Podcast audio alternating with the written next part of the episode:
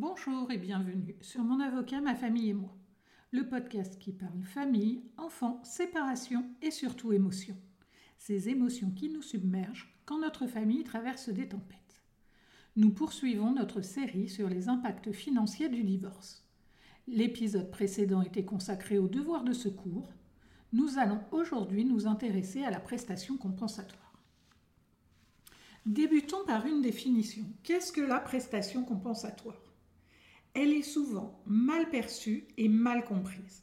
La demande de prestations compensatoires est souvent considérée comme une déclaration de guerre. C'est souvent le point sur lequel les échanges sont le plus vifs dans le cadre de pourparlers amiables. Mais peu de gens savent réellement ce qu'est la prestation compensatoire et à quoi elle sert. La prestation compensatoire est une, est une somme d'argent qui vise à compenser la différence de niveau de vie créée par le divorce ou l'appauvrissement consécutif au sacrifice consenti par un époux au bénéfice de l'autre.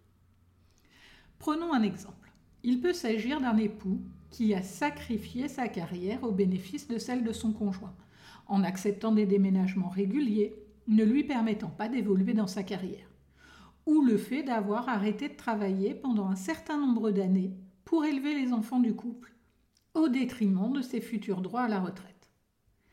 Eh bien, la prestation compensatoire vise donc à compenser ce déséquilibre financier entre les futurs époux. Attention, la prestation compensatoire n'existe que dans le cadre du mariage. Les ex-concubins ou ex-partenaires de Pax n'ont pas le droit à une prestation compensatoire. Mais alors, comment évaluer le montant de cette prestation compensatoire? La prestation compensatoire est évaluée en fonction de la situation des époux, à compter du jour du prononcé du divorce, et non sur leur situation antérieure au divorce. Les avocats dans le cadre amiable ou le juge va évaluer la disparité de niveau de vie entre les deux conjoints une fois le divorce prononcé. Pour évaluer cette disparité, plusieurs critères sont pris en compte.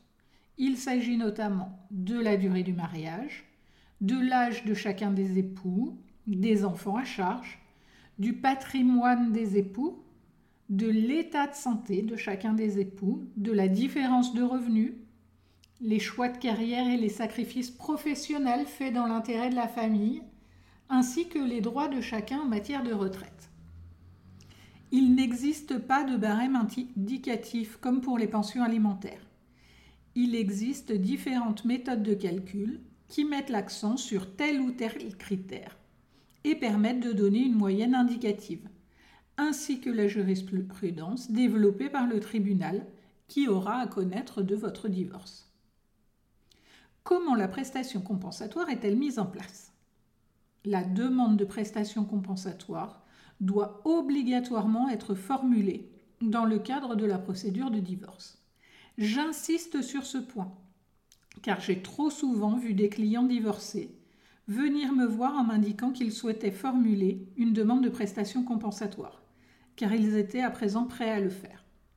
Ils avaient préféré mettre cette question de côté dans le cadre de la procédure de divorce pour éviter le conflit et divorcer rapidement. C'est une grave erreur qui est malheureusement irrattrapable. Si vous n'avez pas formulé de demande au titre de la prestation compensatoire dans le cadre de votre procédure de divorce, une fois que le divorce est prononcé, c'est trop tard. Vous ne pourrez plus faire cette demande, même si votre situation financière s'aggrave après le divorce. La prestation compensatoire définie dans la convention de divorce par consentement mutuel ou dans le jugement de divorce sera fixée dans son montant ainsi que dans ses modalités de règlement.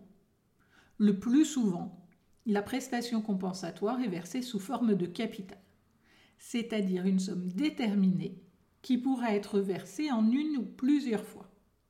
Le versement peut être échelonné sur une durée maximale de 8 ans et versé selon une périodicité déterminée en fonction des revenus du débiteur. Cela peut être par mois, par trimestre, semestre ou annuellement la prestation compensatoire prend le plus souvent la forme d'une somme d'argent, mais ce n'est pas une obligation. Elle peut également prendre la forme de biens immobiliers ou mobilier ou une forme mixte. Par exemple, une somme d'argent pour partie et un bien pour l'autre partie, ou une somme d'argent en capital et le reste sous forme de rente à vie. Est-il possible de réviser la prestation compensatoire? Il est possible pour l'époux créancier de demander la révision de la durée du versement.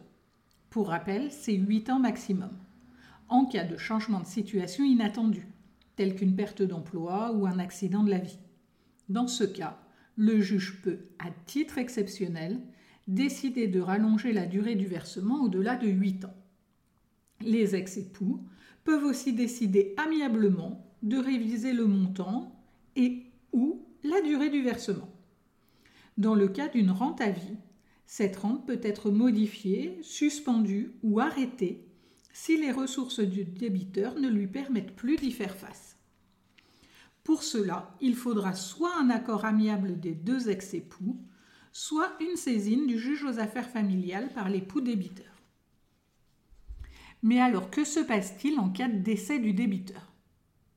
Si l'époux débiteur décède avant d'avoir fini de régler la prestation compensatoire, la somme reste en due et prélevée sur la succession.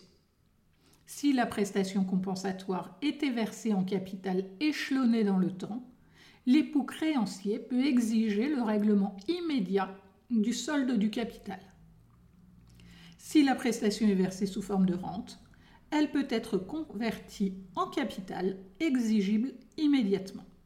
Les peuvent maintenir les modalités de règlement de la prestation compensatoire dans le cadre d'un acte notarié, c'est-à-dire un acte qui sera rédigé par votre notaire. Et maintenant, quid de l'aspect fiscal? La prestation compensatoire est imposable selon les cas. Dans le cas d'un versement en capital en une seule fois, la prestation compensatoire n'est pas imposable au titre de l'impôt sur le revenu pour le créancier, c'est-à-dire celui qui la perçoit. Le débiteur, quant à lui, bénéficie d'une réduction d'impôt à hauteur de 25% du montant dans la limite de 30 500 euros.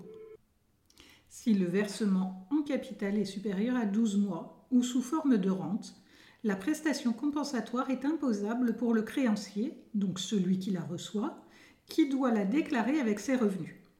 Il bénéficie d'un abattement de 10% du montant, dans la limite de 3 912 euros. C'est ainsi que nous terminons cet épisode sur la prestation compensatoire. J'espère que cet épisode vous a plu. Si c'est le cas, n'hésitez pas à me laisser une très bonne note sur les plateformes d'écoute afin de permettre à d'autres personnes de découvrir mon avocat, ma famille et moi.